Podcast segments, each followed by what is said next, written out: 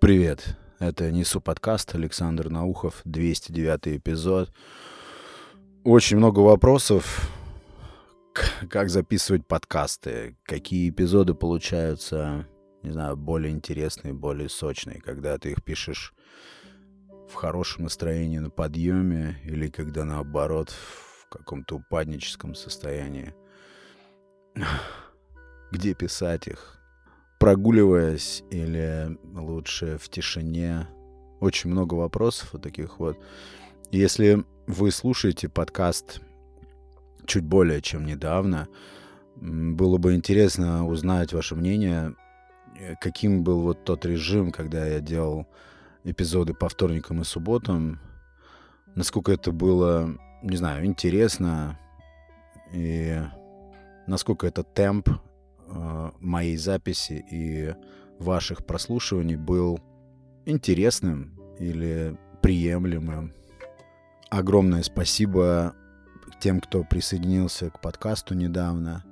Несмотря на то, что я вижу какую-то стагнацию и в своих действиях, то есть я как-то утратил периодичность, и, но это не значит, что возникла какая-то безыдейность или состояние безыдейности вообще нет, наоборот, я замечаю, что я предался внутреннему хаосу, и не скажу, что это не приносит удовольствия. Странно, конечно, но это часть творческого процесса, немножко все отпустить, уйти от режима, но все равно режим необходим в любом деле — я тут недавно тоже слушал подкаст, и там рассказывали про книгу какого-то американского военного, очередного отбитого, который там э, супермотиватор. Не знаю, честно говоря, вот, по-моему, эфир забит вот этими всеми.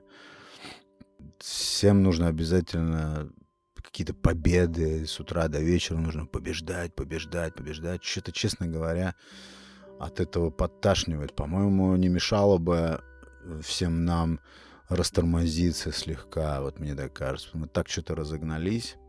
Да, вот, кстати, еще непонятно, в каком режиме записывать эпизоды. Мне немножко надоело, очень сильно, вернее, надоело э, записывать эпизоды в каком-то таком академическом стиле, каком-то поучительном стиле. Я всегда себя почему-то ругаю, когда я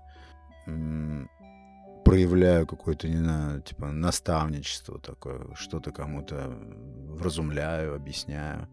Но на самом деле, что касается вредных привычек касательно питания, то, что вот я решил затеять, наверное, есть идея сделать какой-то отдельный канал, что для этого, потому что никак я не могу определиться. Мне это очень интересно, я очень много чего могу про это рассказать, прояснить. Я имею в виду привычки питания, как с чего начать вот эту всю трансформацию телесную, вся вот эта философия.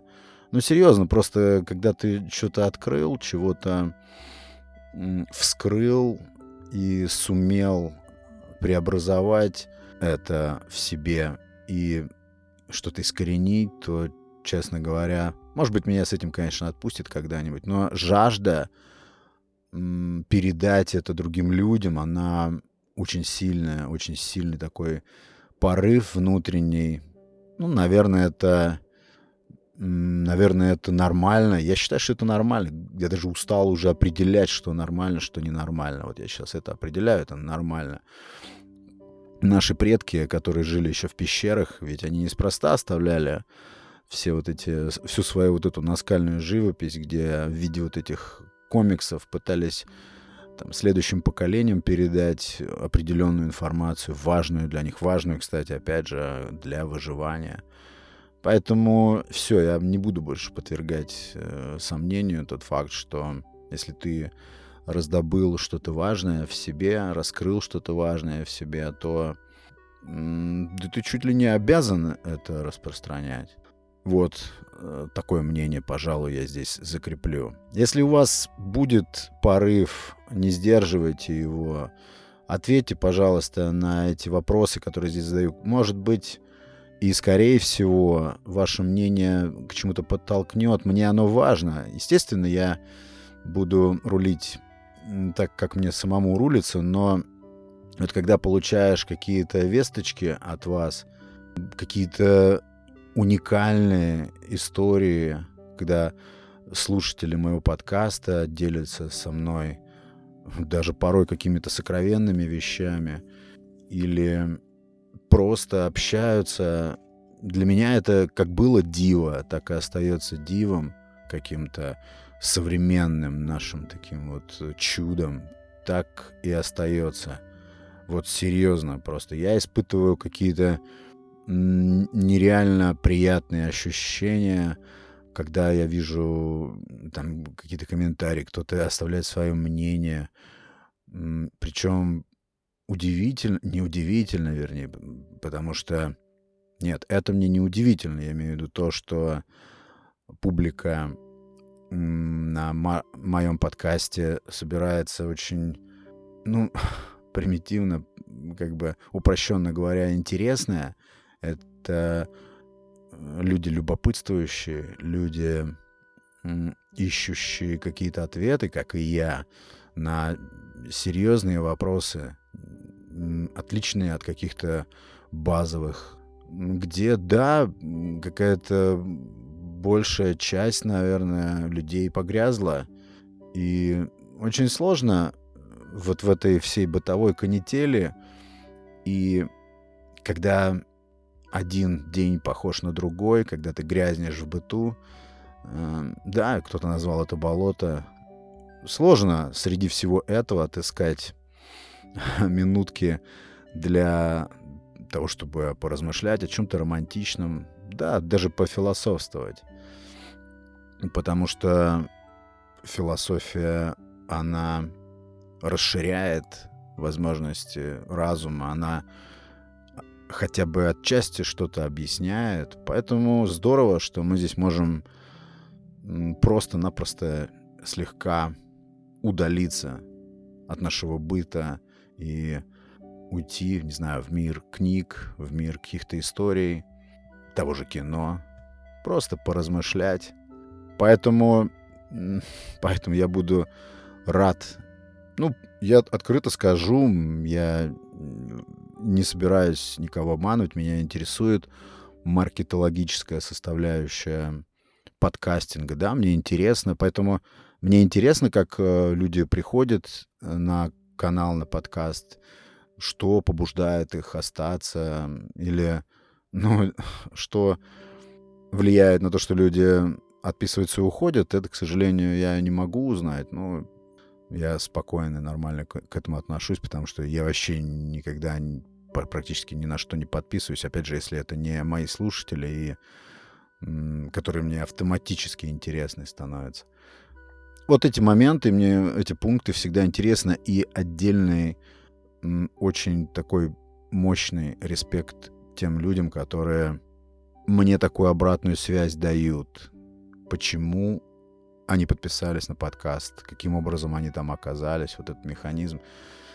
А тут от меня мои офлайн друзья, которые не знают о моем подкасте, не знают, что я занимаюсь этим, да, но они не знают э, как бы самой страницы или адресов в сетях, то есть им это неизвестно, и они все время спрашивают, когда ты раскроешь этот секрет, когда мы уже сможем тоже послушать, э, что ты там творишь, что ты там рассказываешь.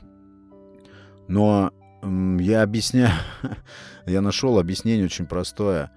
Я им сказал, что я могу здесь спокойно рассказывать о вас, тогда как если вы будете присутствовать в подкасте, я, получается, буду вынужден избегать такой возможности и это свяжет мне руки.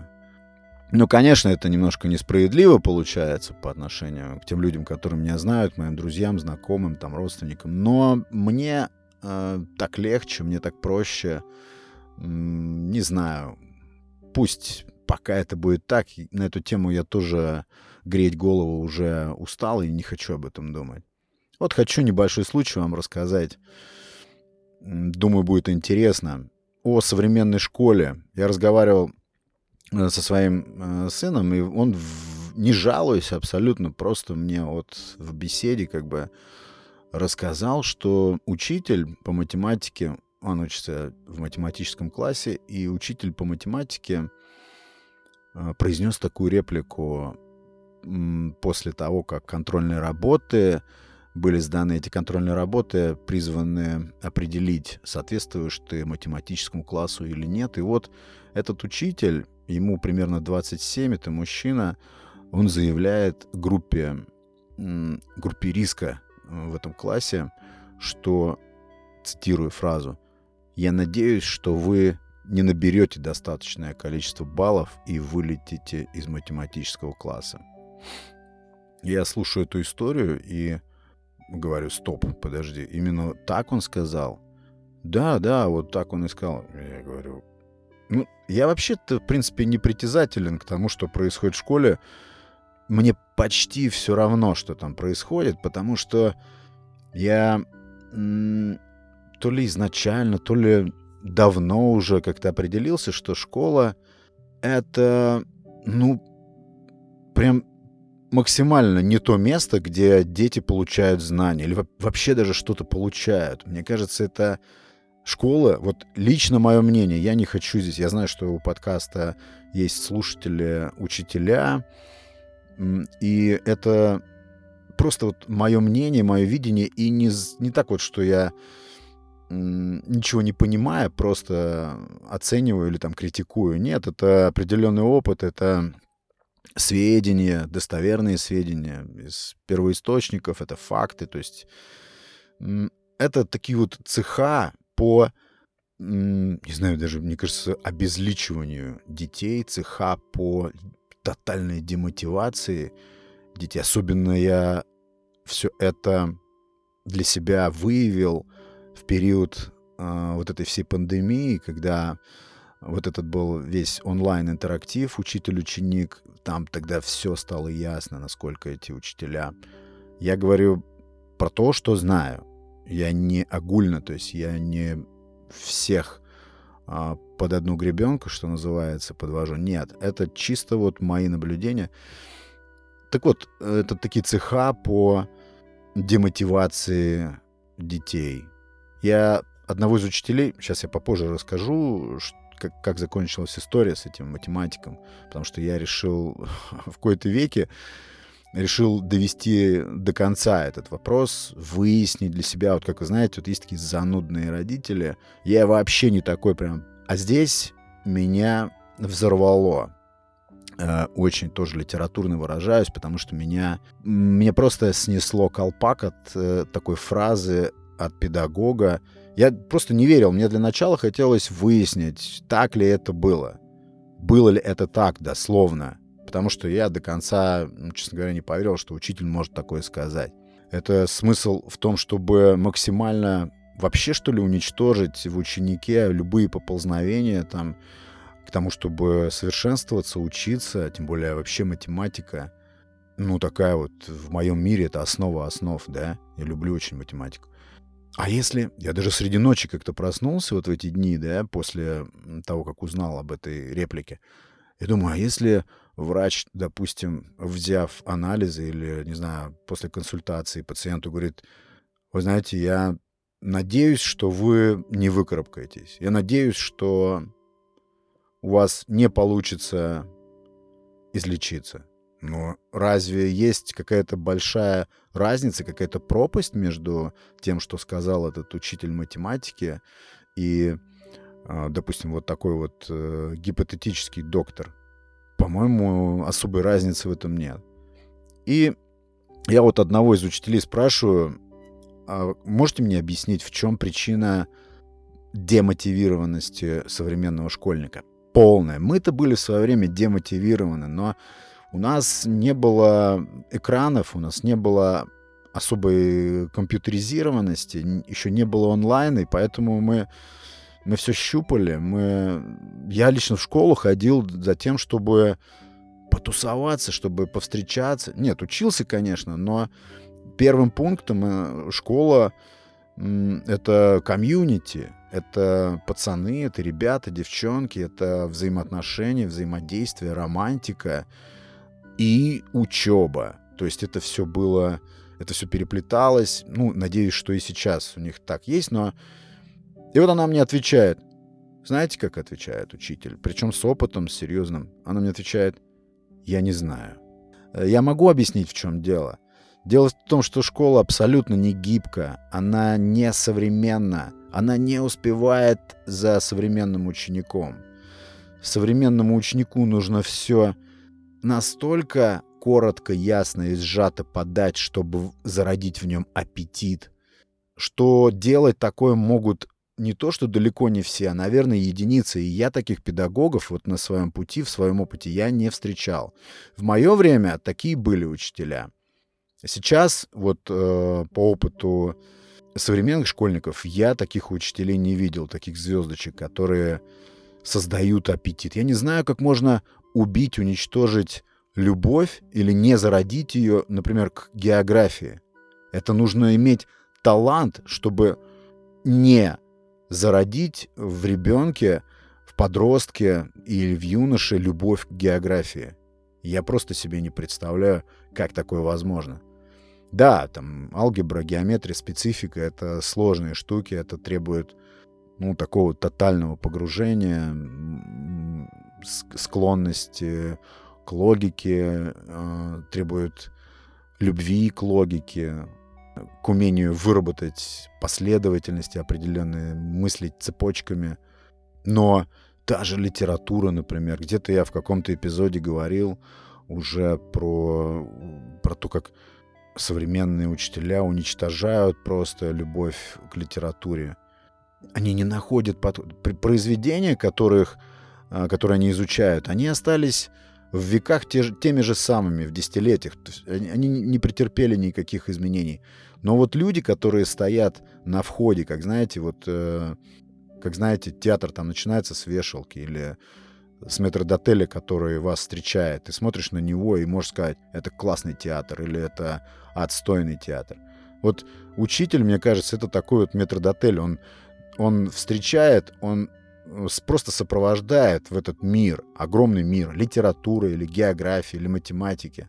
И дальше, а, по какому праву, интересно, вот, вот так вот иерархически учитель почему-то выше ученика. Меня это всегда раздражало. Я думаю, что грамотные учителя, они себе не позволяют включать босса. Мне так кажется, если они пекутся о детях, если они заботятся о том, а, кем эти маленькие люди станут, свободными ли или а, просто пополнят с собой вот этот огромный наш концлагерь, или это будут э, здравомыслящие, пытливые. Знаете мне, что я начал с того, что позвонил сначала классному руководителю. То есть я прям, знаете, осознанно решил действовать. Это не было то, что я себя там как-то заставлял. Я просто решил выяснить, что это за человек. Я очень хотел э, с ним встретиться с глазу на глаз. Мне это стало прям как-то очень сильно важно. я начал с классного руководителя. Мне цифры этого учителя не дают. И первично классный руководитель моего ребенка объясняет мне, что дети бывают очень энергичные и они могут допечь учителя, и тогда, ну, она мне пытается такой месседж подать, что в таких случаях учитель может себя таким образом повести. То есть он может такую фразу произнести. Не знаю. О чем вообще можно говорить, о какой педагогике, если учитель произносит фразу «Я надеюсь, что вы не доберете баллов и вылетите из класса. Вообще, мне кажется, на этом педагогика заканчивается.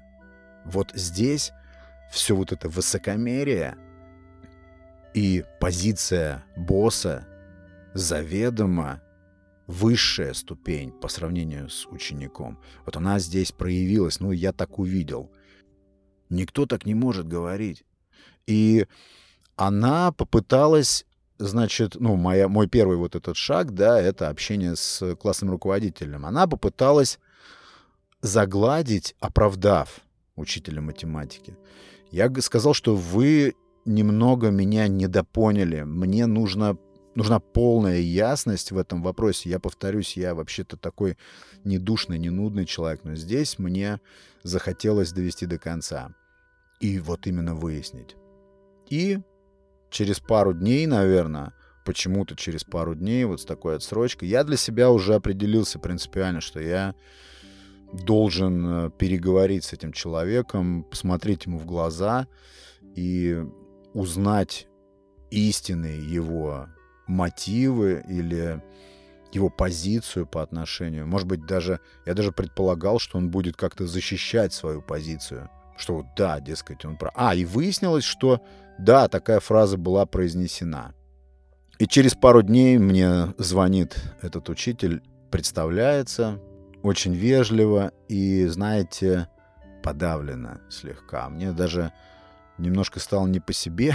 Почему? Потому что э, в свое время я столько краснел перед учителями по делу, по делу, потому что мои родители очень часто ходили, ходили в школу и вызывали, потому что э, за дисциплины в основном. С учебой особых проблем не было, были проблемы большие с дисциплиной, с режимом, с э, и с соответствием вот таким вот всяким дисциплинарным нормам. И поэтому мне было, конечно, немножко непривычно, когда мне звонит учитель и, ну, таким запрашивающим тоном а, объясняет, кто он. Ну, я по-хорошему, по-дружески, я говорю, вы действительно вот такую фразу произносили, вы действительно так сказали? Он говорит, да, такая фраза была. Я говорю, послушайте, я честно вам скажу, вот честно, да, вот как есть. Я м- во многом в большей степени воспитан улицей. Улица, ну, не в том понятии, что я жил на улице, там, да, но я вкладываю в понятие улицы. Ну, первое, это когда ты обязательно развиваешь в себе способность или стремишься к тому, чтобы отвечать за то, что ты говоришь или делаешь.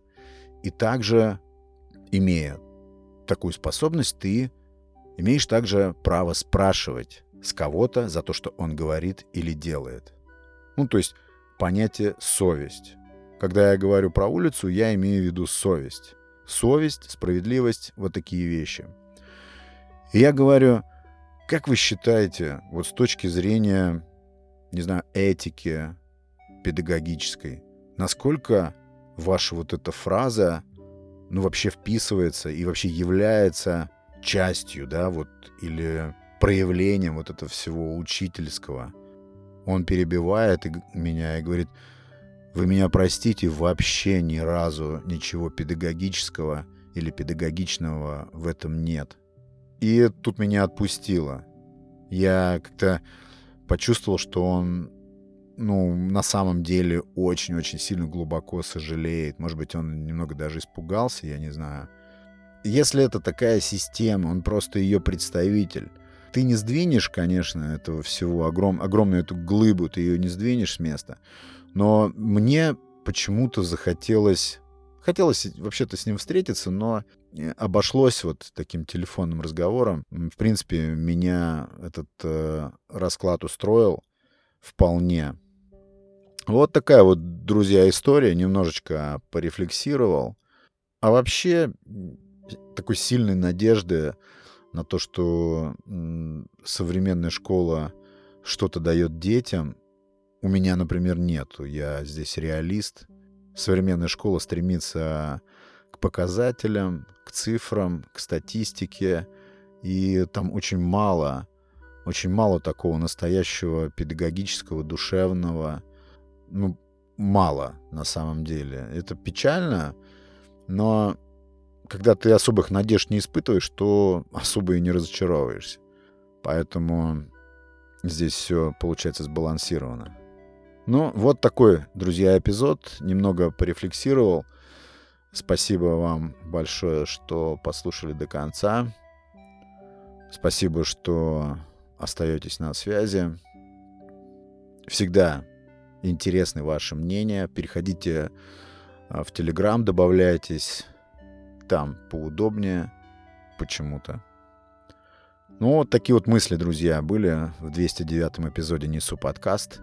Спасибо вам большое за ваше внимание. На связи. Пока.